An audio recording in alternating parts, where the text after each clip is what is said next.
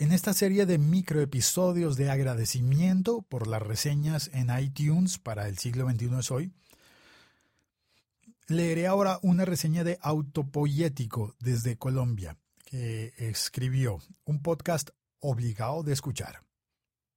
Me obligaron a reseñar este podcast y pone el, emoticón de, de, sacar la lengua y complementa. No, mentiras, realmente recomendado.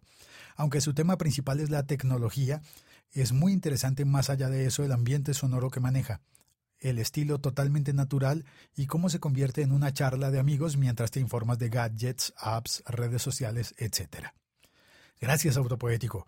Me alcancé a asustar al comienzo con lo de me obligaron a reseñar este podcast, pero luego entendí que era broma. Y bueno, pues de bromas estamos hechos todos. Eso es lo que le pone la alegría a la vida, ¿no? Qué aburrido sería el mundo sin bromas. Eso me da una idea. Debería hacer un, un episodio con un chiste cada semana. Ok, no, está bien. Soy muy malo para los chistes. Pero las bromas sí, podemos seguirlas.